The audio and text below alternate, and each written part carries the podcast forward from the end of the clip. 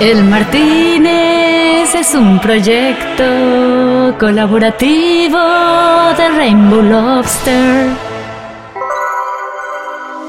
En El Martínez estamos de promoción. No importa si es la primera vez que pasas a nuestro podcast bar o si ya eres de nuestros clientes distinguidos que se saben la carta de tragos. Si te gusta el Martínez y se lo recomiendas a alguien, ambos pueden tener una botella de Moet Chandon imaginaria de por vida. Basta con suscribirte en Spotify, Apple Podcast, elmartinez.net y cuando François te pregunte, ¿Voulez coucher avec moi? Tú responde, sensual. El Martínez, un podcast bar con tumbao, sabor y guaguancó. Presenta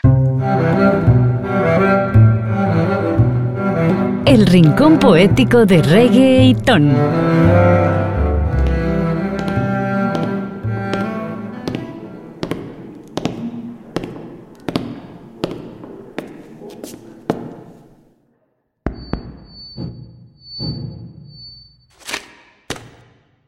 Si conmigo te quedas o con otro tú te vas, no me importa un carajo porque sé que volverás.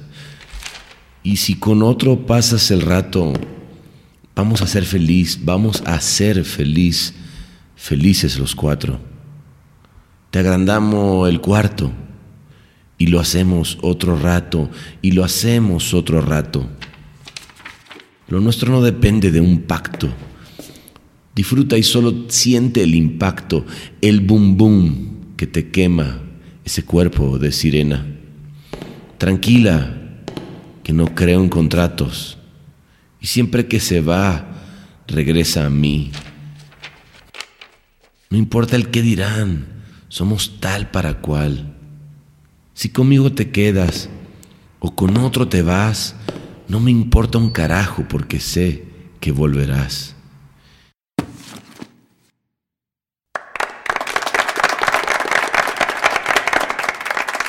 Hoy citamos las palabras del mismo autor Mario Cáceres cuando le preguntaron sobre esta pieza. Estábamos en el estudio con Maluma y en un momento nos saturamos de tanto probar con el trap. Entonces salimos afuera a fumar un cigarro. Yo me llevé la guitarra y sentado empecé a tocar y me vino. De pronto dije, felices los cuatro. y empezamos y en 40 minutos teníamos la canción lista. Esto fue El Rincón Poético de Reggae y Ton, un poco de poesía del perreo sin el tumba tumba, porque el reggaetón es cultura y sus letras pura literatura.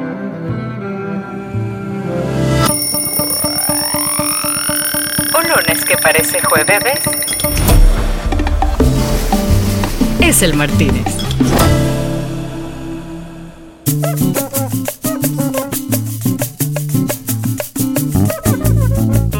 Esa noche el Martínez traía buen ambiente, como risueño, relajado. De hecho, era extraño porque empezó a hablar como a Mar Caribe, con buena onda, y es que tenía a una compatriota en el Martínez a la que admiro un montón, no solo por la carrerota que ha hecho, sino también por cómo aborda el trabajo que hace. Mira, yo me recuerdo la primera vez, o sea, para que me entiendas, la primera vez que a mí me mandaron a vender algo, fue Pablo del Campo, me dijo, tú tienes que vender esto. Entonces me fui, el cliente estaba en la clínica en Caracas. Me fui de Argentina con unos avisos impresos gigantes y me los llevé al centro médico. Este, eran unos side by side espectaculares. O sea, yo, bueno, mira, este, este, esto te lo mandaron los creativos porque estos cuartos son horribles. Entonces, tú sabes, y a los clientes les fascina su marca. Y entonces los pusimos hacia alrededor del cuarto. Y el tipo, wow, qué belleza, no sé qué, esto me encanta. Y lo bueno, mira, lo podemos hacer. Este, y me dijo, sí, pero bueno, pónganle el logo un poquito más grande. Llego emocionada a Argentina y digo, bueno, nada, tenemos que poner el logo más grande. No, ay, mira, es que no quiero ni oírlo. Me ponen el logo de este tamaño, por favor. Y así fue, ganó. Ganó en Cannes. Hoy ella es la CEO de DDB Chicago. Después de haber hecho una carrera impresionante por más de 25 años en Sachi Sachi, donde llegó a ser CEO de Sachi Sachi New York y donde hizo campañas que no solo ganaron todos los premios, como fue el caso de It's a Tidal, sino también que además ha hecho crecer todas las agencias donde ella ha estado. fue seleccionada por AdAge como Woman to Watch y recibió el Ad Color Champion Award de Adweek por promover la diversidad y la inclusión en la industria. O sea, un orgullo, vale, grandote para todos. Esa noche comenzamos hablando de cómo empezó en la industria con una anécdota con el gran Pablo del Campo. Me nombran a mi CEO de la oficina, yo digo, bueno, yo lo hago si me traigo a Javier Campopiano. Y entonces ahí, ahí empezó la discusión, tú sabes, con, con los franceses pero ¿por qué te vas a traer un argentino si estamos en Estados Unidos? Digo, bueno, porque sí, porque si no lo hago con Javier Campopiano no lo hago. Este, entonces yo necesitaba un partner que, que ya nos conocíamos, es casi que nos vemos a los ojos así y es, bueno, mira, tú haces esto, yo hago esto, nos dividimos y siempre hemos llegado al mismo sitio y todos tenemos la misma agenda y la verdad es que fue espectacular. También hablamos sobre cómo el ser venezolana y haber crecido en una cultura cálida marcó su destino y le dio grandes herramientas para triunfar. Mira, la verdad es que este fue un año horrible. Este, personalmente pasaron muchas cosas y, profesionalmente ya yo había hecho mucho de lo que ya quería hacer. Entonces era así como que para dónde voy, ¿no? Y quería una cosa nueva o me tiraba a un puesto global muy importante y, grande, que es lo que a mí también me gusta mucho hacer, eh, o me iba a arreglar otra cosa que necesitaba un poquito de reenergizar. Conversamos sobre cómo tomó la decisión de cambiar de network después de tantos años y de cómo los momentos complicados traen grandes cambios. La verdad es que es una relación complicada con Venezuela porque yo o sea, yo siempre lo digo, si yo no fuera venezolana, yo no llego hasta donde yo llegué en esta gente, o sea, pero, ni de, pero es que ni de vaina, porque uno es muy uno es muy callejero, ¿sabes? Uno sabe y te llevas bien con todo el mundo y sabes, ah, yo te caigo mal, vas a ver como ahorita me vas a amar en dos meses, o sea, si tú vas a hacer un coño madre, bueno, venga a ver. Bueno, y también le pregunté sobre su relación con nuestro país, cómo lo veía, ¿no? Como saber cuál era su punto de vista y fue muy interesante porque era algo que yo no había pensado. Pero mira, todo sigue siendo divino, o sea, todo el mundo, allá la gente, vale, se acostumbra, le echa bola, montan miles de negocios diarios, si no se te da este, se te da el otro, y, trabajan muchísimo, y es, admirable lo que hacen, Me contó también sobre la importancia del trabajo en equipo, con una dupla creativa y cómo diseñó el cambio dentro de Sachi Sachi New York. Y yo creo que otra de las razones que a mí me gusta tanto mi trabajo es que me río muchísimo. Yo me reunía con el equipo de varios de los equipos ahorita en Chicago y claro, no me conocen, ¿no? Entonces llegan todos súper serios y todos no sé qué, ¿sabes? o sea, y entonces introduce entonces esto es con unas carpetas, unas vainas, no sé qué, y yo sentaba así, o sea, vestía casi que, o sea, con mi t-shirt y mi, y mi sneakers y no sé qué, yo les decía, les dije, mira, de verdad que si van hasta así de serio, esto va a ser horrible, porque yo además no tengo, o sea, yo no tengo foco como para enfocarme por dos horas en un solo tema. Así que cuéntenme de ustedes, cuéntenme un chiste. También hablamos de cómo entró en la industria con esta viveza criolla que nos caracteriza. Mira, eso fue razón que yo entré en Conil fue porque la jefa de recursos humanos de Conil, su hobby era ser directora de teatro musical. Entonces, mi conversación con ella, como yo tenía experiencia y yo inventé todo lo que tenía en mi resumen, por supuesto, este, obviamente, ella me preguntó qué era lo que más me gustaba de mi resumen. Yo había puesto que yo había hecho unos cursos de teatro en Londres. O sea, pero yo no tenía ni, o sea, yo no tenía ni el colegio donde lo había hecho, ¿sabes? Cursos de teatro en Londres, 1900, no sé qué. Yo sabía, sabía bastante de teatro, entonces podía, tú sabes, hablar del tema. Y yo tenía 11 días en Nueva York y había visto 12 obras de teatro. Entonces, claro, no quisimos hablar de teatro. Y la tipa dijo, no, chica, esta es una genia. Así que entonces, esta es una noche de whiskacho para los muchachos y las muchachas. Pidan, eso sí, el vaso lleno de hielo y que no se les ocurra pichirreárnoslo acá en Martínez porque arde Troya. ¿eh?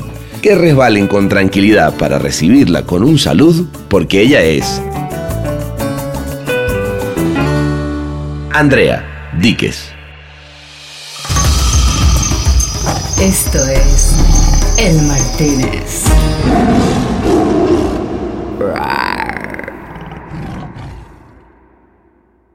¿Cómo estás, Andrea, querida? Bien, ¿y tú? Bien, oye. tantos años. Nueve. Nueve, nueve.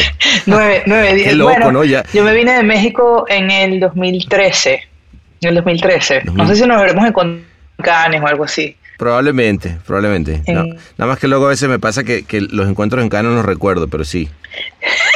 bueno, a mí también. Oye, pues yo, por, eso y para recordarlo mejor, ¿qué te parece si, si, si nos vamos ahorita al, al Martínez, vamos a Canes? ¿Te, parece entonces que nos vayamos ya al Martínez? Vamos, espectacular. Vámonos. Vámonos.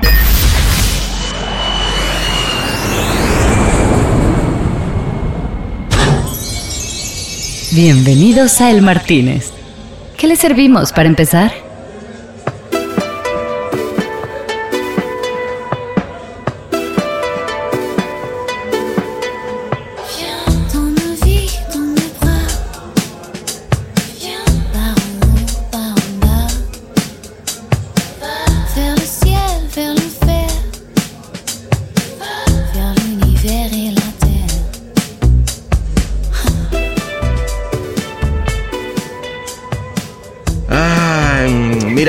No sé, a mí me dijeron, Andrea, a mí me dijeron, es más, yo le, mandé a consultar aquí a, a François. François, aquí está Andrea, ¿te acuerdas que te dije? Sí.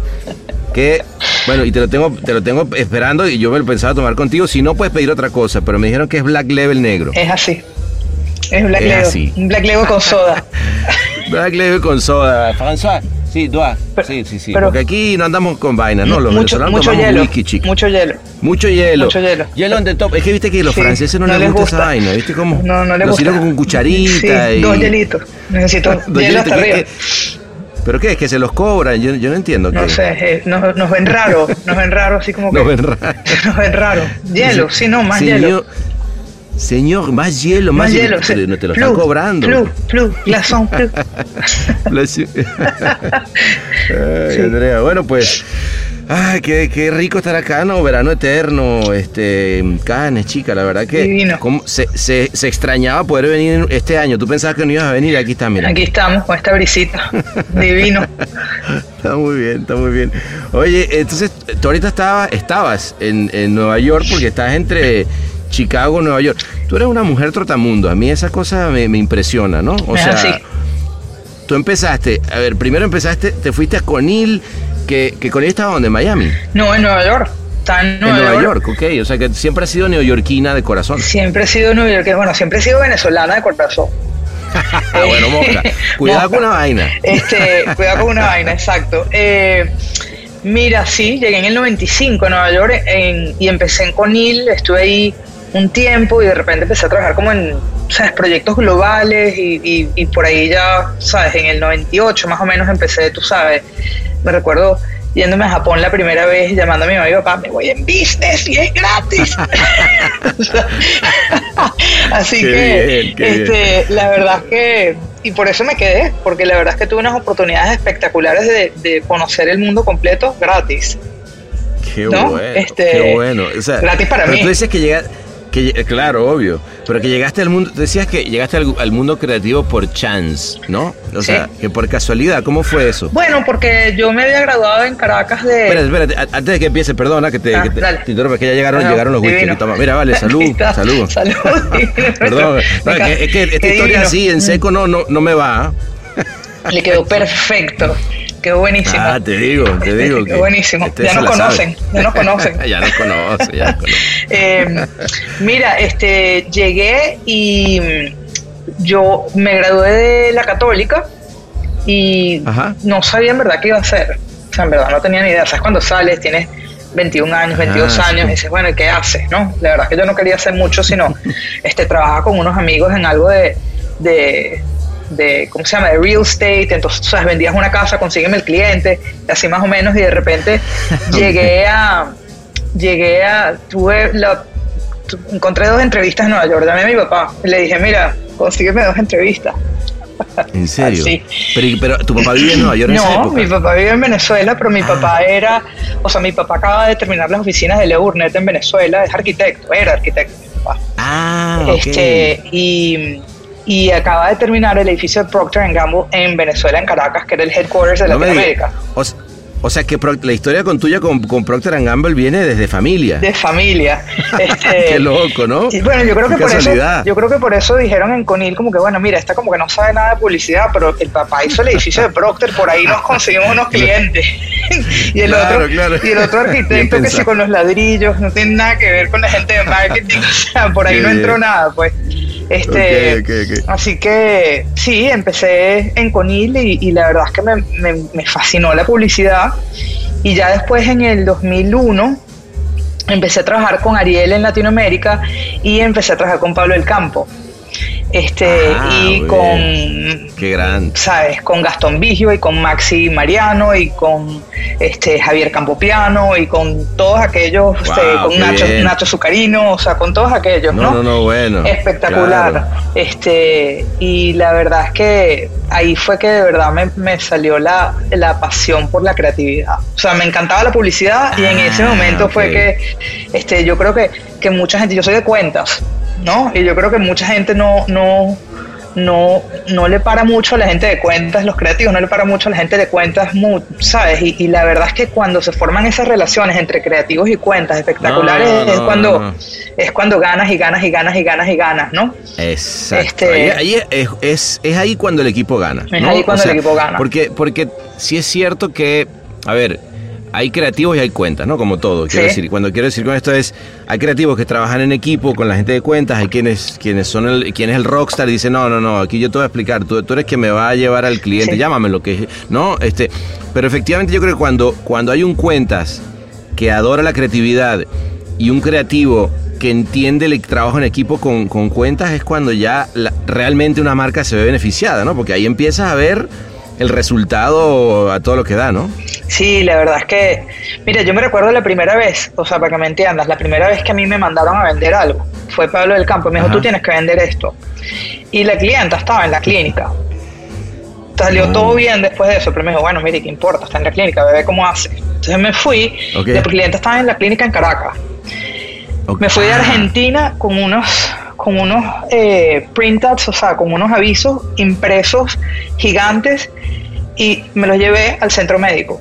Le dije, ¿sabes que son horribles los cuartos? En la, Trinidad. no, el centro médico es San Bernardino. Ah, de San Bernardino. o sea, tú, tú, te fuiste con los layouts, pero ¿qué hiciste? ¿Te lo llevaste en, la, en, la cabina? En, la cabina me llevé, o sea, pero así protegido como si fueran oro. O sea, partir, claro, ¿quién iba a reimprimir eso? Y eso fue en el 2002, por ahí, o sea, imagínate, o sea, eso eran grandes que tardaban horas en imprimir, o sea, montados bellísimos. Claro. Este, y eran unos side by side espectaculares. Este, ¿De qué era? ¿De qué era la, campaña? era Ariel. Era, ah, unos, side by sides bellísimos donde tenía, o sea, de un lado un polo azul con una manchita roja, y ese era el antes, y del, lado, y el después estaba toda la camisa roja. Entonces la mancha era, una belleza esa campaña. Una belleza esa campaña. Entonces yo me fui con todos mis avisos. Dani Fierro también trabajó en eso. una cantidad de creativos. Total es que me voy con mis avisos y llego a la clínica y ¿qué más? Mire, es que estos cuartos son ah, horribles.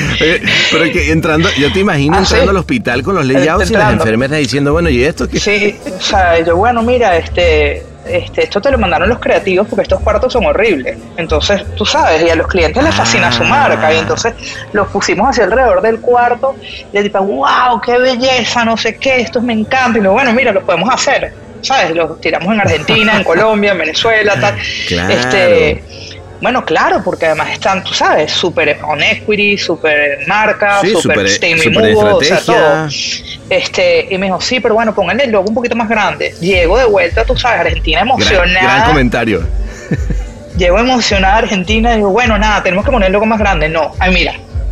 O sea, aquí es que no quiero ni oírlo. Me ponen el logo de este tamaño, por favor, y así fue y ganó. Ganó en Cannes. Claro que sí, ganó. Y, eh, sí, me acuerdo perfecto ese, ese león, verlo además expuesto aquí al ladito. Impresionante. aquí en el palé. En el palé, este, Pero qué lindo, ¿no? O sea, que digamos que, que esa sería la primera vez que la, la, la anécdota del hospital. Sí. Este, cuando, y fuiste, y fuiste a Canes esa vez, ese año. Este, no fui a Canes ese año, fui a Canes como tres años después. No, yo era chiquita y viste, sea, no, no. No, bueno. Ahí no me, a, mí no me, paraban mucho en esa época, hasta que se Pero me imaginé que por ahí, hasta que, se por ahí dijeron, oye, pues tráete a Andrea. Bueno, es que hasta que se dieron cuenta que, que que, ¿cómo se llama? Que, que, ya yo iba a hacer esto de carrera, o sea, yo todos los años íbamos a tener algo de, de presencia, el año siguiente hicimos unas vallas espectaculares también con Pablo, con este, Dani, con toda esta gente, Nacho, eh, y también ganaron ese año. Ya el tercer año ¿Cuál fui. esa? Esa era una, era una valla en el medio de la autopista que era blanca y la mancha Ajá. estaba, vamos a decir, enfrente. Como impresa adelante y no, cuando no estaba pasabas, impresa, estaba se- en un palito, claro, cuando Eh, pasaba exacto. se quitaba la mancha. Ni el González, ni el Godínez. El Martínez. Me ¿no? acuerdo perfecto. Outdoor también ganó. outdoor, sí. Este, entonces, claro, yo ahí ya me empecé a emocionar. Dice, bueno, esto está buenísimo. Y la verdad es que, Claro. y la verdad es que, bueno, no sé, lo sabía vender, ¿no? Uno tiene la- las relaciones con los clientes espectaculares, te, nego- te conoces el negocio casi que mejor que ellos y, y- y- y ellos felices, ¿no? Cuando, cuando Claro. haces esos partnerships así. Eh, así que bueno, nada, total, es que el tercer año fui y me recuerdo este Javier Campopiano, hablando de 2008, de sí, 2008 por ahí. Ya yo no trabajaba en Latinoamérica. me llama. Pablo, Javier o Naps, no me recuerdo quién me llamó, Gastón. Me dice, "Mira, tenemos este este comercial que es una belleza y, y no lo podemos vender. O sea, no lo hemos vendido, no sé qué. Yo, bueno, pero es que ya yo no trabajo en Latinoamérica. Ay, bueno. ¿Sabes? Pero trabajas Ay, en- bueno, Andrea, o sea- bueno, pero trabajas en Sachi, Porque, ¿sabes? espérate, porque, porque en ese momento estabas donde. ya, yo estaba, ya, yo estaba manejando Tide North America, ¿sabes? Completo. O sea, ya te habías olvidado de, de- de los panas latinoamericanos, no, estabas hablando en inglés. Fíjate que no, yo tenía equipos de Tide US en Argentina. Mercedes Ah, Tiagonce, ok. Mariela Simirgiotis, todos trabajaban conmigo en Argentina. Yo tenía mis equipos allá, o sea, yo a los Ah. argentinos nunca los dejé. Siempre, Ok, ok, ok. siempre así. me- me- Siempre estaba ahí, me-. Este, y total es que y me llaman y entonces veo el comercial y digo, wow, esto es un espectáculo. Y, y además, otra vez, súper en estrategia, súper marca, súper todo. eh, y lo vendimos y se ganó un oro. Y esa fue la, primera vez que me subí en el escenario en Cannes. Yeah. No, bueno, Se llama- salud por ese momento, Sí, vale. Me, acaba, se me acaba de poner la piel chinita y no estaba yo ahí. sí. Mm. La verdad es que yo creo que era la primera vez que una gente de cuenta se montaba en ese escenario en esa época, tú sabes. Entonces, este, Es y ese año año, 2008. año 2008 y en- entonces y a la misma vez teníamos en Tide New York, teníamos Grand Prix, teníamos una cantidad de cosas, pero ese oro de, de, de Latinoamérica fue súper especial porque bueno, ahí conocí a Javier, este y después estuvimos juntos en Sachi Nueva York ma- más, tarde, ¿no? Pero Claro, y que, y no, y, y que la, la reventaron, que ahorita vamos a hablar de Sí, eso. Pero, pero cuéntame cuál, cuál era el comercial. el ¿Cuál era comercial se llama Hermanos Mayores.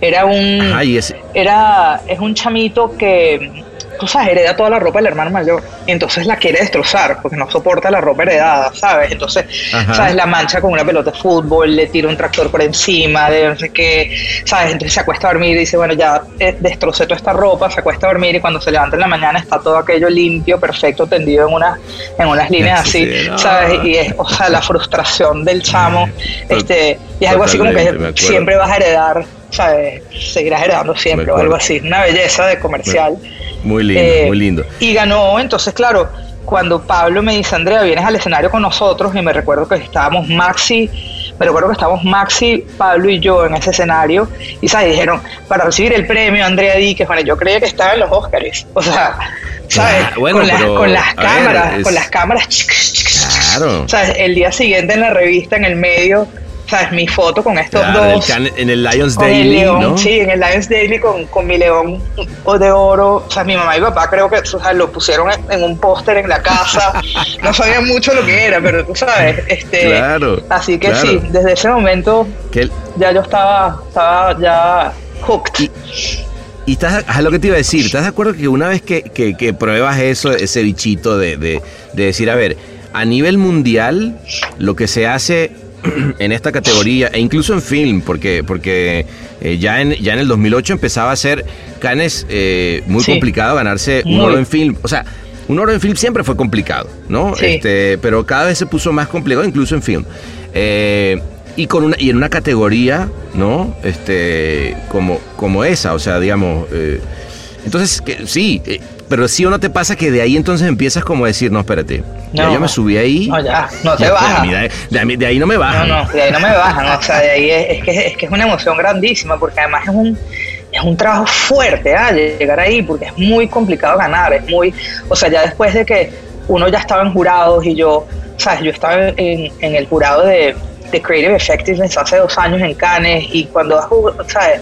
en unos YouTube Awards, es difícil, es difícil que sea finalista, es difícil hacer un shortlist, imagínate ganarlo, o sea, y las discusiones son no, no, no. fuertes, este, entonces la verdad es que Brutal. llegar ahí y, o sea, desde que tienes la idea hasta que te la cuentan, hasta que empiezas a formarla, hasta que todo el equipo se empieza a emocionar, hasta que el cliente la mata, y, y, tú sabes, y la gente cuentas con que yo he trabajado y todos mis equipos han sido, no, no, no, esto no nos los mata. A ver, ¿cómo la vendemos? Claro, claro. Este, ponle un poquito de azul aquí, vamos otra vez. ponle no sé qué, ¿sabes? Entonces, claro, claro, este, la verdad que se vuelve como una adicción, eso de, de, de ganar, ¿no? Totalmente, totalmente. No, y, y, y nada, creo que na, oírte rodeada de, de, un montón de gente muy talentosa, pero siendo además el enabler de, de, de nuevo, de, de, ese equipo que hace falta, ¿no? O sea, es que, es que luego ese, ese, ese tipo de cosas es lo que, las que uno dice eh, de quién es la idea, ¿no? Claro. Viste que siempre está ese, y, y he tenido como esa, esa discusión a veces aquí, chica, en el Martínez, que por cierto, salud. eh, ya, que, ya, yo bueno, necesito otro. Me, me, me entra, me, entra eh, François, claro, porque esto, esta la conversación está, pero tú sabes, on fire. Este, eh, no, pero, pero ¿cómo empieza uno a, a agarrarlo desde, desde otro lugar? todo, todo este tema de la creatividad. Yo pienso que, que, una de las cosas interesantes cuando yo te oigo es que a mí me da un orgullo enorme que seas venezolana, sí. obviamente, me entra, el, me entra la parte patriota, claro. ¿no? Este, de, de ver que, que, sin duda eres, eres eh, para mí la, la, venezolana que más eh, lejos ha llegado en la industria y, y, no es, y no es menor, ¿no? O sea, yo ver, por ejemplo, ese, ese, mm, ese Gran Prix con Tide, ¿no? Eh, en su momento. Que, que justamente tuve a, a, invitado a Campo, a Campo, Piano en esta misma ¿Eh? silla donde, donde, donde, estás tú ahí ¿Sí? hace, antes que yo hace, hace uno, antes que yo antes, antes que tú qué, qué, feo, qué, feo, qué feo pero bueno este, pero y, me cae bien y me, me, pero me cae bien exacto tú, no vale pero eso efectivamente tú, tú te haces de rogar no te hagas la loca era una mujer muy ocupada. Eso sí. Este, eso sí, eso sí. Eh, bueno, pero te entiendo, ya, y ahora estás de, de, Ahora sí, capo di tutti, CEO. Que por cierto, no entiendo bien la diferencia entre que eras presidenta y ahora CEO. A, a mí es un poco lo mismo. Cuando eh, lo que pasa es que en Nueva York, cuando, cuando me pusieron de presidente en Sachi, era este, había un CEO, entonces yo lo que me encargaba era, tú sabes, vamos a, vamos a arreglar este, este pedo que hay aquí, ¿no? Entre los ah, números, okay, entre okay. esto, entre, vamos, cuáles son los objetivos de la agencia, mientras que el otro se dedicaba mucho más a, bueno, déjame traer negocios nuevos, etcétera, y trabajamos muy bien juntos, ese Brent Smart. Este, cuando eh, él decide, bueno, mira, me voy, este, y el CCO se va, me nombran a mi CEO de la oficina, y yo digo, bueno, yo lo hago si me traigo a Javier Campopiano. Y entonces ahí, ah. ahí empezó la discusión, tú sabes, con, con los franceses. Bueno, pero, okay. pero ¿por qué te vas a traer un argentino si estamos en Estados Unidos? Le digo, bueno, porque sí, porque si no lo hago con Javier Campopiano no lo hago. O sea, porque era bastante difícil lo que teníamos enfrente. Es una agencia que había sufrido un poquito de pérdidas de, de clientes, este, estaba medio inestable, mm. la gente no estaba tan contenta. Este, entonces yo necesitaba un partner que, tú sabes, que, que ya nos conocíamos, es casi que nos vemos a los ojos así y es, bueno, mira, tú haces esto, yo hago esto, nos dividimos y siempre vamos a llegar al mismo sitio y todos tenemos okay. la misma agenda y la verdad es que fue espectacular. Fue espectacular, ¿no? Este, qué bueno, eh, qué bueno. Me recuerdo bien que pedido, bien pedido ese, sí, ese, me, ese, requisito. Me recuerdo que mi jefe me dijo, bueno, pero este, piénsate el fin de semana. Y yo así, ah, bueno, dale, buenísimo.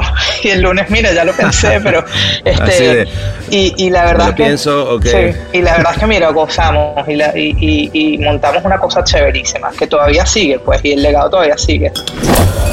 Un bar transformado en podcast es el Martínez. Es el Martínez.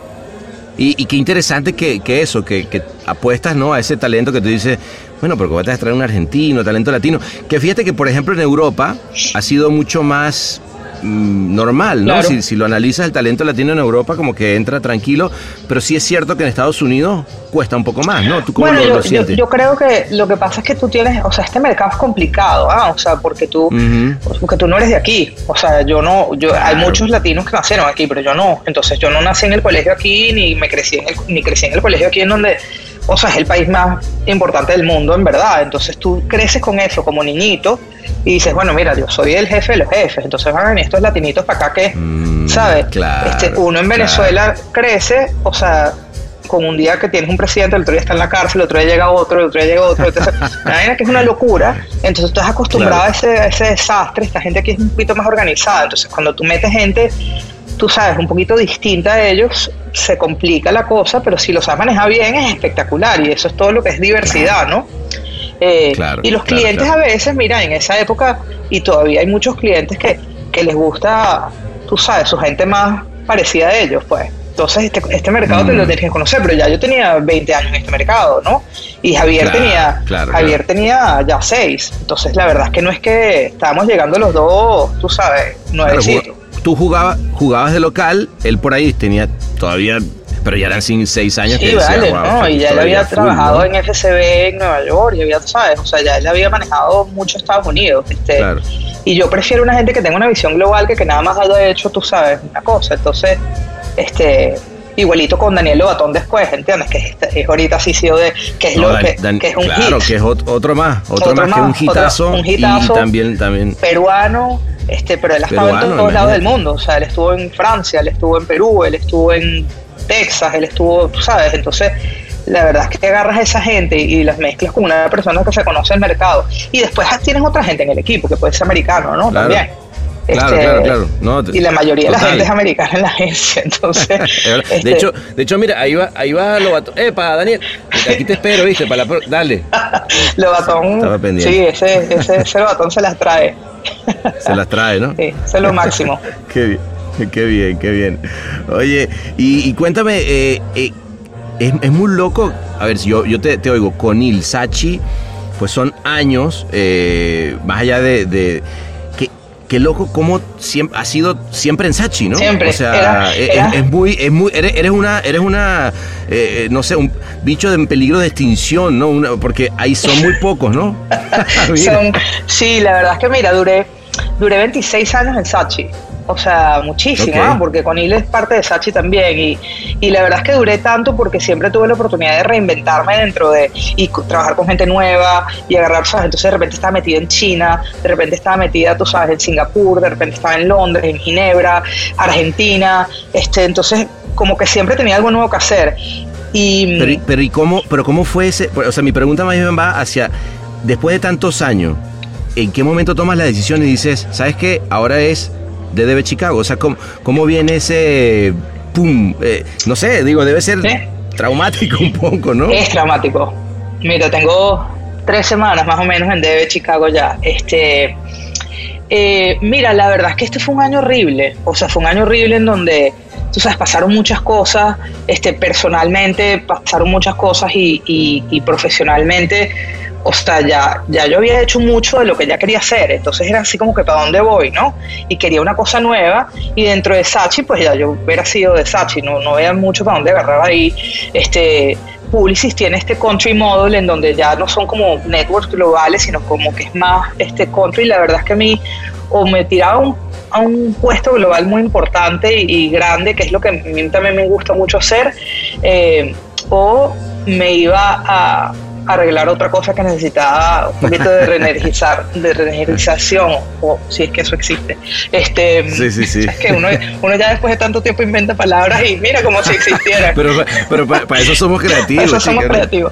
Este, y, y la verdad es que mira, DB Chicago tiene una cantidad de trabajo o sea, yo no me iba a ir a una agencia que no fuera creativa. Eso, eso no iba a pasar. No, no, eso me queda este, Y estos lo tienen en el, en el DNA metido, ¿no? Y, están haciendo trabajo chéverísimo. Lo que pasa es que ahorita tienen que crecer, tenemos que hacer más trabajo en más marcas, este, y tienen unas marcas chéveres. Y la verdad es que hay muchísimo potencial. Los equipos son buenísimos. Los he conocido las últimas tres semanas y estoy encantada hasta ahora. Mucho que hacer, pero estoy encantada. Eh, mucho que hacer, está muy bien, pero, pero fíjate que es interesante porque también da como un como un punto de vista de DDB hacia dónde quiere ir trayéndote, ¿no? Para mí, porque, o sea, DDB Chicago eh, fue una agencia eh, icónica, insignia en Cannes, ¿no? O sea, era la agencia de, de Budweiser, de Real Men of Genius, de, bueno, de unas campañas que, brutales.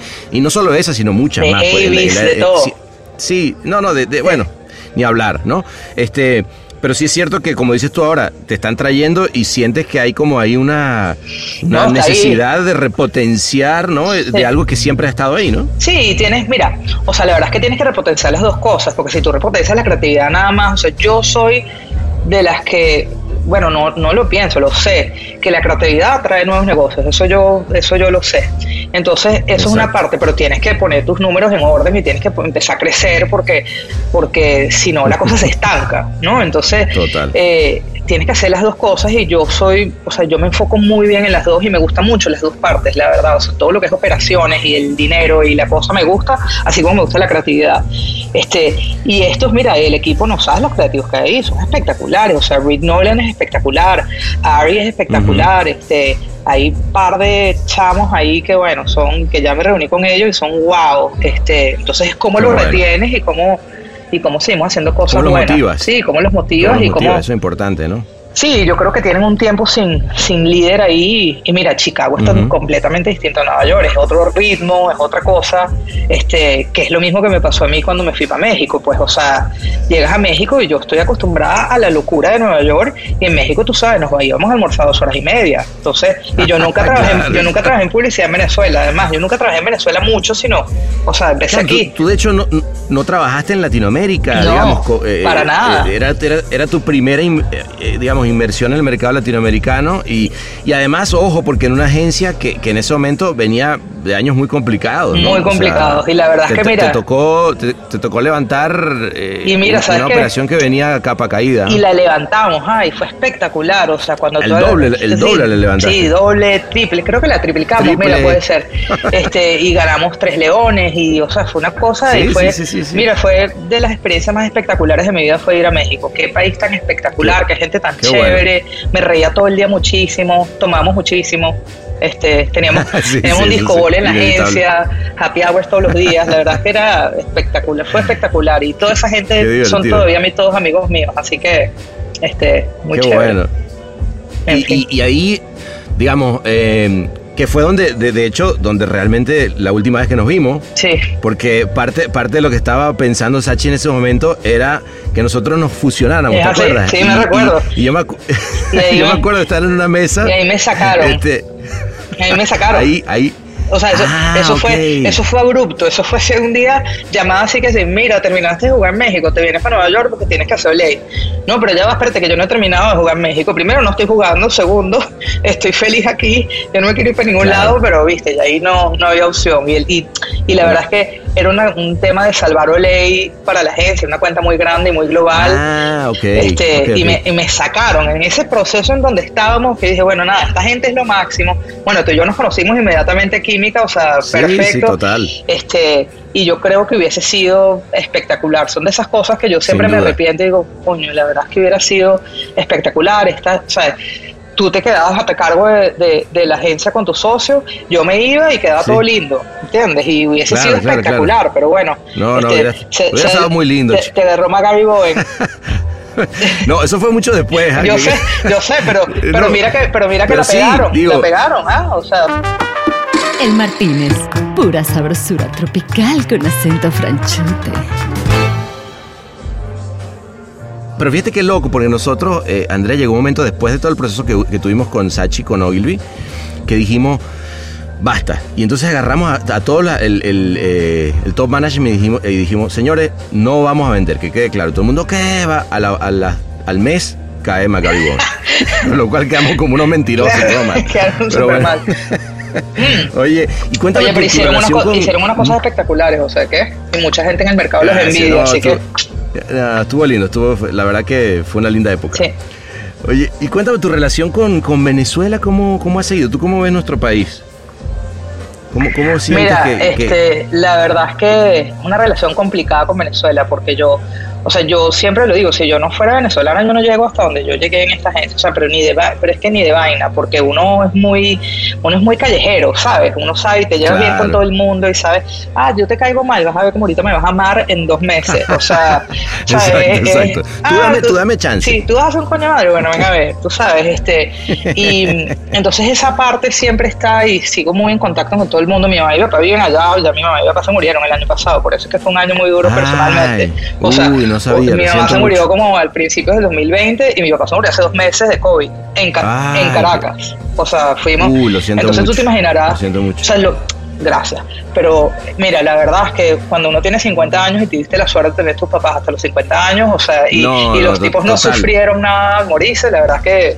No, o sea, uh, no, no, es, eso espectacular, sí, super, sí, sí, sí. super Yo- blessed. mi, mi mamá también murió de COVID Sí, imagínate. el año, el año pasado. ¿En Venezuela? O sea que eh, en México. En México, Ella- yo, bien. yo- sí, se había ido, se había ido a, bueno, estaba viviendo en México ya mucho tiempo en Playa ya, del Carmen. ya, mira tú. Sí, Pero bueno, bueno, ha sido parte de, de este mundo que nos ha tocado, ¿no? Este, Sí, no te queda una, una otra. pandemia jodidísima. Mira, la verdad es que mi papá, o sea, lo que sí te digo es que en Venezuela, si eso nos hubiese pasado hace dos años, yo creo que se hubiera muerto mitad del país, ¿entiendes? Mientras que ahorita Claro. por lo menos se consigue, porque antes no se conseguía alcohol, ahorita se consiguen ciertas cosas, pero tienes que tener, tienes que tener los medios, ¿no? O sea, la desgracia de ese país, que es que si no tienes los medios total. y los contactos, no consigues nada y te mueres, ¿no? Entonces, Sí, sí, sí, sí, sí. Mira, mi relación con Venezuela es, o sea, yo es que, mira, amo ese país y amo todo lo que tiene, pero definitivamente tengo 26 años aquí y ya yo me he acostumbrado mucho a ciertas cosas y ciertas leyes que existen y ciertas cosas que existen que a mí me gustan un poquito más, ¿no? Que, o sea, yo, Claro. yo en Venezuela medio me pierdo, ¿ah? ahorita que estuve, porque yo estuve un mes allá con mi papá, pero por supuesto llegamos mi hermana y yo no los pegó a nosotros, o sea, nosotros nos fuimos a visitar. Ah, Hola, ¿qué ¿en más? Hola, ¿qué serio? más? Tenemos un año que no te vemos. Eh, nos fuimos en Stellar Ok, Airlines, que yo juraba que eso es lo que me mataba, y después me dio COVID. O sea, o sea, se viaje el avión de Stellar Airlines, o sea, aterrizamos y se cayó el techo. O sea, bueno, No, no, viajas no, como con unos mecánicos. Este, Sí, sí, sí, sí. sí. y, pero mira, todo sigue siendo divino. O sea, todo el mundo, allá la gente, vale, se acostumbra, le echa bola, hay- montan miles de negocios diarios. Si no se te da este, se te da el otro. Y, y trabajan muchísimo y es, es admirable lo que hacen. O sea, mi hermano vive allá Increíble. y sigue trabajando allá y miles de amigos míos viven allá todavía. Y la verdad es que, mira, se las arreglan, ¿ah? Todo el mundo se las arregla es- Le dan, le dan la vuelta. Y sabes que a mí lo que me llama la atención, Andrea, que, que el buen humor del venezolano Bueno. ante la adversidad que sea. O sea, de verdad que es, es increíble y son de las cosas que más me gustan de, de nuestro país. O sea, que- Bueno, pero totalmente, o sea, el buen humor de, o sea, de los médicos este, llegan a la casa y le y mi papá les dice, bueno, mira, pero si yo me muero, les pago la mitad. Así, ¿no? Y los señores horrorizados, no, pero señor, usted no se va a morir. ¿Sabes? Este, es un buen humor contra todo, porque la verdad es que el señor de 86 años, con los pulmones destrozados y todo, no, no tenía mucho chance, pero de una vez se Claro. lo dijo, yo les pago la mitad. Y los tipos, no vale. Entonces, ese buen humor en cualquier momento de Total. tragedia. Y sí, eso es lo que mantiene ese país a flote. Y por eso ese, Es por eso esa gente yo creo que sigue ahí, tú sabes, son unos bichos con, con demasiado poder y, y- pero como nosotros no las arreglamos siempre, tú sabes, Claro, es fácil quedarse. es Porque fácil quedarte. te Porque bueno, recha- de ah, mira, perdiste este negocio, bueno, mira, monto otro. Pero esta vez no me pasa lo mismo, este, y entonces vendo galletas, y entonces vendo tortas, y entonces no sé qué, y entonces después hago camisas, y después hago... Y la verdad es que hay mercado para todo todavía ya. Pero, Sí, sí, sí, sí. pero si me preguntas si me vuelvo a vivir para allá, no, no creo. no, no lo creo. Pero, pero fíjate que, que te llevaste, sí te llevaste el buen humor, ¿no? Eh, eh, No, eh, totalmente. obviamente quién, quién eres. Y, y el otro día te oí algo que decía que, que tienes toda la... Y yo soy un convencido eh, del, del tema. Y es que el... Hoy en día el- la importancia del humor y la comedia en lo que hacemos se ha ido perdiendo un poco, Sí. ¿no, Andrea? Totalmente. Como que ya es difícil reírse, to- todo es como muy, em, no sé, políticamente correcto, o muy inspirador, o, o súper inclusivo, o, estoy diciendo una palabra que no debería decir. Complicado. dices, Dios mío, pero da- da- deme un chance de, respiro y vamos a reírnos un poco de la vida, ¿no? O Y, creo que eso es súper importante. Mira, yo, la- y yo creo que otra de las razones que a mí me gusta tanto mi trabajo es que me río muchísimo. En el momento que no me río es cuando cambio de, o sea, digo, bueno, mira, ya no me estoy riendo mucho, entonces, tú Algo, sabes, ajá. hay algo que, que no está bien aquí. Este, yo me reunía con el equipo de, o sea, con, con, varios de los equipos ahorita en Chicago, y claro, no me conocen, ¿no? Entonces llegan todos súper serios y todos no sé qué, ¿sabes? I want introduce you, introduce you. Entonces está con unas carpetas, unas vainas, no sé qué, y yo sentada así, o sea, vestida casi que, o sea, yo siempre la verdad que me he visto de negro, ¿no? Pero, o sea, con mi t-shirt y, mi, y mi sneakers y no sé qué, yo les decía, les digo, mira, de verdad que si van hasta así de serios, esto va a ser horrible, porque yo además no tengo, o sea, yo no tengo foco como para enfocarme por dos horas en un solo tema. Así que cuéntenme de ustedes, cuéntenme un chiste. Cuéntenme, ¿no? Sí, entonces hablamos, mira, la verdad es que en todas esas reuniones hablamos una hora y media de cada una de las personas y después entonces hablamos del negocio un ratico, ¿no? este, lo que sí sabe la gente que trabaja conmigo es que yo soy muy casual y me río mucho, pero a la, a la hora de la chiquita, este, bueno, las cosas. Eh, no, no, bueno, sí. A ver, eh, hay disciplina por detrás. no, no, no, pero, pero fíjate que eh, una, yo creo que una cosa no se pelea con la otra, ¿no? O sea, quien, quien no entiende dónde está el límite está jodido, ¿no? Claro. Pero quien, quien entiende que eh, el liderazgo positivo, donde todos nos reímos, donde hay espacio para, para pasarla bien, etcétera, trae buen resultado, pues va, va, va todo bien. Y siempre trae buen pues, resultado. Siempre trae buen resultado. Siempre trae buen resultado. La verdad es que este, eso, eso para mí es clave. Mira, la risa, la creatividad y el negocio, o sea, las tres cosas van hand in hand. Eh, bueno, tú no te puedes imaginar cómo yo me río con Daniel Lobatón, todavía me río, o sea, porque todavía hablamos todo el tiempo con Javier, hablo muchísimo, o sea, nos reímos mucho y, y sí, dentro de este politically correct world, o sea, o te ríes o te, o sea, te deprimes, porque es que es muy fuerte, ¿no? Total. Y, y además yo creo que hay una cosa de reírte que es eso que tú estabas diciendo de, háblame, ahora sí que como Juan Gabriel, ¿no? Háblame de ti, ¿no? Creo que, o sea, pero sí, o sea, cuando le das, le das a la gente el momento de, oye, pues cuéntame tú qué onda, ¿no? O sea, qué, qué piensas, qué sientes, dónde estás. Eh, creo que ahí se establece un, nivel de, comunicación que va a ayudar, porque trabajo, trabajamos en comunicación, va a ayudar inevitablemente luego a sacar esa idea, a, que realmente nos comunique y entendamos lo que tú quieres decir. Eso que tú decías ahorita con, con Campopiano, ¿no? De repente de sentarte y verte a los ojos, que yo me acuerdo perfecto, me pasaba por ejemplo con Juan, sentarnos, nos veíamos y no había que decir nada en la junta para entender lo que había que decir, ¿no? Y eso solo se logra si hay un nivel profundidad de, nivel de profundidad de, de, cariño y de, conocerse, ¿no? Sí, mira, es como, o sea, y te lo puede contar Javier, te lo puede contar Daniel, o sea, eh, mira, Samo, ven que hace esto. Yo no sé si va a ser bueno o no, pero nos vamos a reír que te cagas. O sea, esto va a ser espectacular.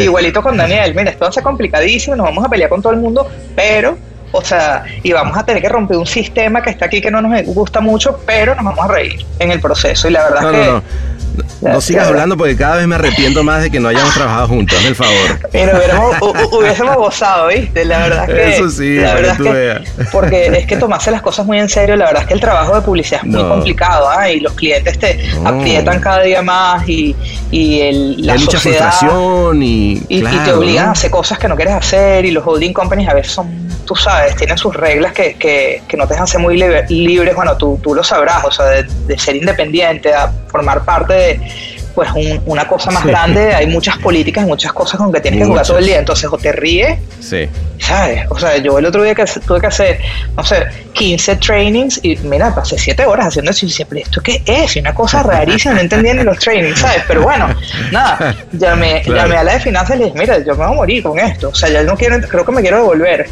¿sabes? Porque claro, claro, claro. Y, ¿sabes? y se ríen, este, en fin, que tienen que reír con todo. El Martínez. Un twist de chinchón con un splash de chimpaticón. El Martínez. Fíjate que, digo, ahorita no sé, son muchos años, pero yo recuerdo cuando trabajé en DDB hace años, años, eh, tenía esta filosofía de People Product Profit que, suena como muy, oh, let's have this philosophy, People Product Pero no, no, realmente sí lo, sí ellos eh, lo, lo, caminaban, ¿no? O sea, sí antes que cualquier cosa estaba la gente, ¿ah? Este, y eso a mí me, gustó mucho porque por más de que era un, un hall de una corporación, o sea, yo recuerdo de ir a casa de Keith Reinhardt, a su casa, eh, a, sentarnos todos a hablar de ideas y, él nos invitaba a hacer un cóctel en su casa, que una vez me robé una foto de su casa, pero es otra historia. Este, lo que te quiero decir es, si había una, un sentimiento de... Eh, estamos todos juntos y, me importa como persona, ¿no? Sí, Reinhardt nos dejó uno, uno unos Warhol lindos en la agencia de Chicago. Tan bonito los guardos que están ahí, muy bonito. Este, le encantaba, le encanta Warhol. Sí, bueno, ahí están. Este, en la agencia, el otro día los vi y dije, bueno, o sea, espectacular. Este, mira, la verdad es que yo soy, esa es otra de las razones porque DDB me atrae mucho, es por esa parte, porque mi jefe nuevo, que es nuevo también en DDB, este está en Omnicom, pero no está en DDB, este es muy de, la gente primero y yo soy muy de eso. Entonces, antes de, o sea, cuando le dije a mi asistente el otro día, yo quiero conocer a todo el mundo en la agencia, entonces quiero reunir con todo el mundo, tres a uno, ¿sabes? Tres personas conmigo, sí. a todo el mundo. Andrés, eso nos va a tomar tres meses, bueno, que nos tome tres meses. Yo quiero que en verdad tome un mes y medio y me quiero reunir con todo el mundo, porque porque así la gente te tiene, tiene acceso a ti y además te diviertes mucho cuando nos chamos y además de ahí es donde uno aprende, ah, porque, o sea, yo la verdad es que no tengo muchas cosas nuevas que, aportar, lo que tengo es experiencia. este, ¿sabes? Y los chamos son unos genios todos. Entonces, me encanta estar, tú sabes, rodeada de, chamos que te vienen con ideas nuevas y dices, mierda, eso nunca se me hubiera ocurrido ni se, ¿sabes? Y son genios, son unos, o sea, la verdad es que entonces yo me gusta conocerlos a todos, pues. Oye, ¿y Chicago qué, qué onda? Porque yo, fíjate que yo no conozco Chicago, pero en lo personal, ¿cómo te ha ido con la migración y cambiar, digamos, de, Mira, todavía no estoy, todavía no estoy, ciudades? Todavía no estoy viviendo allá. Me, me, mudo como en octubre fija, ¿no? Porque mi apartamento aquí lo tengo hasta octubre. Este, Chicago es espectacular, o sea, no sabes la belleza de la ciudad, o sea, la arquitectura en esa ciudad es una cosa del más allá y, brutal, ¿no? Es espectacular y ahorita es una divinidad porque el clima está divino, o sea, como en dos meses no puede salir del frío. ¿no? Eso es una de las cosas que, Nueva York no es que sea caliente, pero Chicago es mucho más frío este, y hace mucho más viento. Y mira, ya veremos, conozco un par de personas allá. Tú sabes que uno siempre tiene como sus venezolanos que te conectan con el venezolano que te conectan. Entonces empieza, la red de venezolanos armados. Mira, llega una venezolana nueva, entonces también grupo de venezolanos de WhatsApp. claro, la diáspora ahí donde empieza a funcionar. Venezolanos en Chicago, en WhatsApp.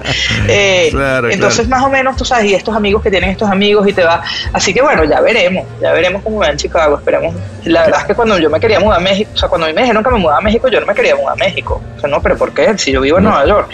Bueno, porque te tienes que mudar a México. No, mira, yo no me quiero mudar a México. Total, es que bueno, Andrea, no puedes decir que no. O sea, la verdad es que es una super oportunidad.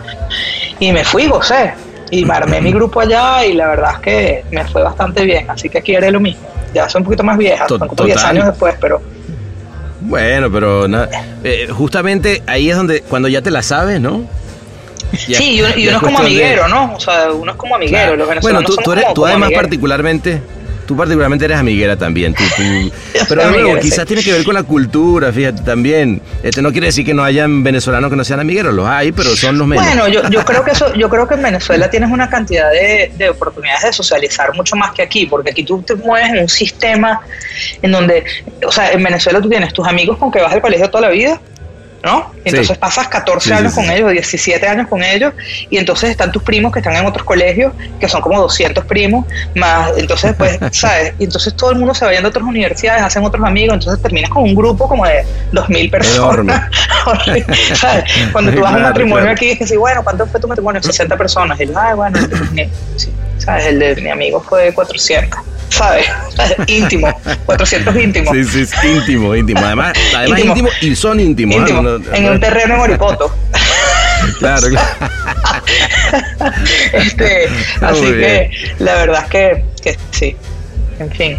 No, no, no, pues, pues qué bueno. Bueno, y a ver si algún día, este, tengo entendido que si no hubieras hecho publicidad te hubiera gustado producir teatro. Sí, la verdad que este, sí. Soy fanática. y, y claro, yo imagino que viviendo en Nueva York habrá sido para ti la, la belleza. Bueno, mira, eso fue razón que yo entré en, en Conil, fue porque la jefa de recursos humanos de Conil, su hobby era ser directora de teatro musical.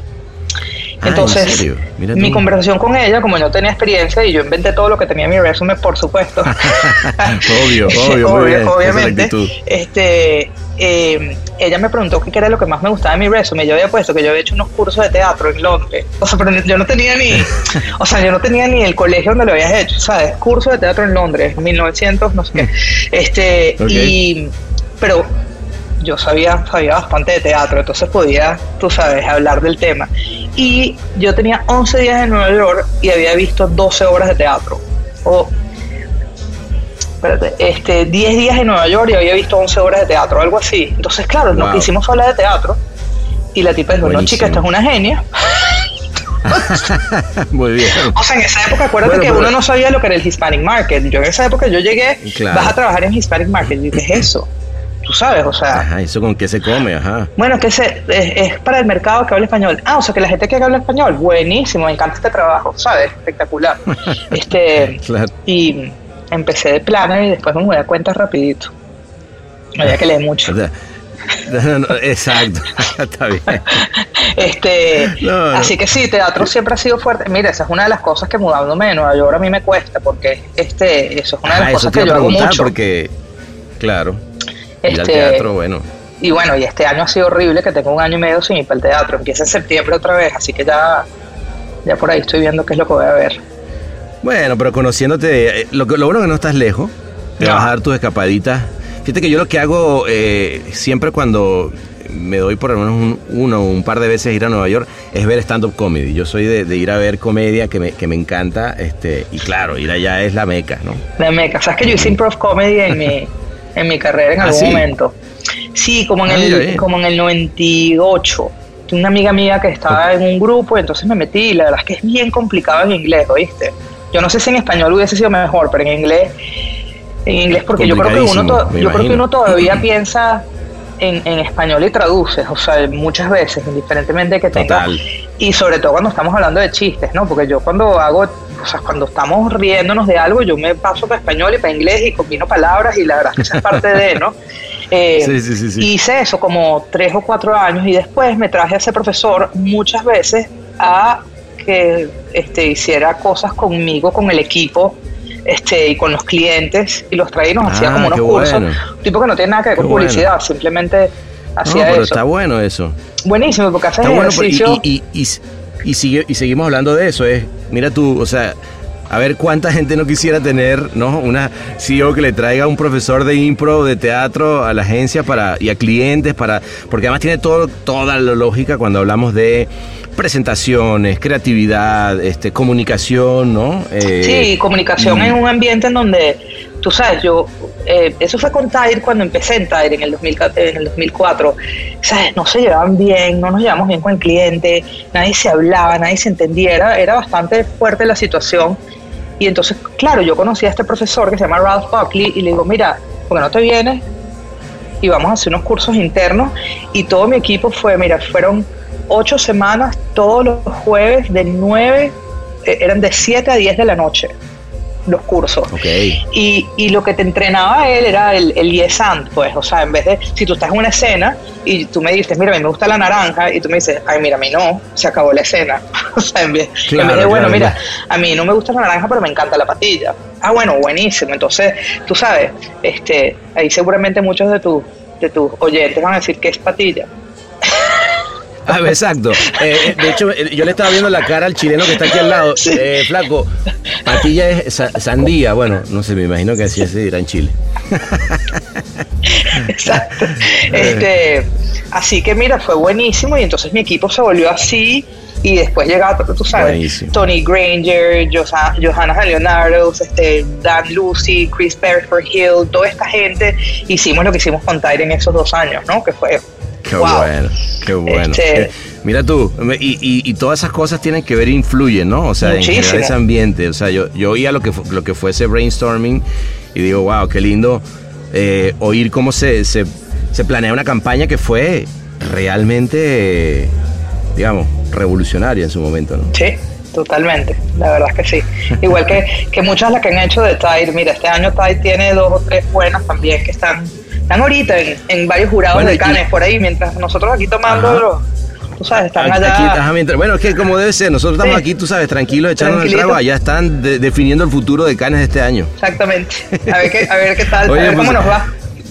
Muy bien. Oye, pues de verdad que qué gustazo, eh, Andrea, eh, y qué orgullo, de verdad. Me, me encanta oírte todos los cuentos y todo lo que has hecho. Este, muy feliz de, de tenerte acá en el Martínez. Pues un millón de gracias por invitarme, gracias por los whisky, fueron buenísimos. Eh, bueno, no, no, pero ahorita no vamos a seguir, no te hagas la loca, porque ya me dijeron que, no, que nos abrieron, la, como siempre, la mesita al lado para cuando ah, eh, pongámosle en pausa la, la grabadora. Buenísimo. Bueno, Un millón y seguimos hablando. nos vemos, nos vemos mañana. Por aquí. Nos vemos mañana, exacto. Dale pues.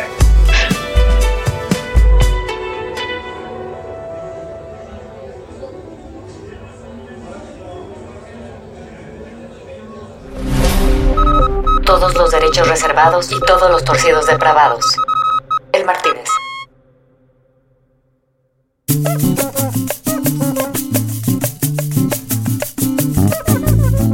Bueno, nos seguimos con Andrea recordando alguna que otra anécdota más de las mil que ya tiene el Martínez y nos seguimos riendo así, a todo gañote, como nos gusta, sin recato.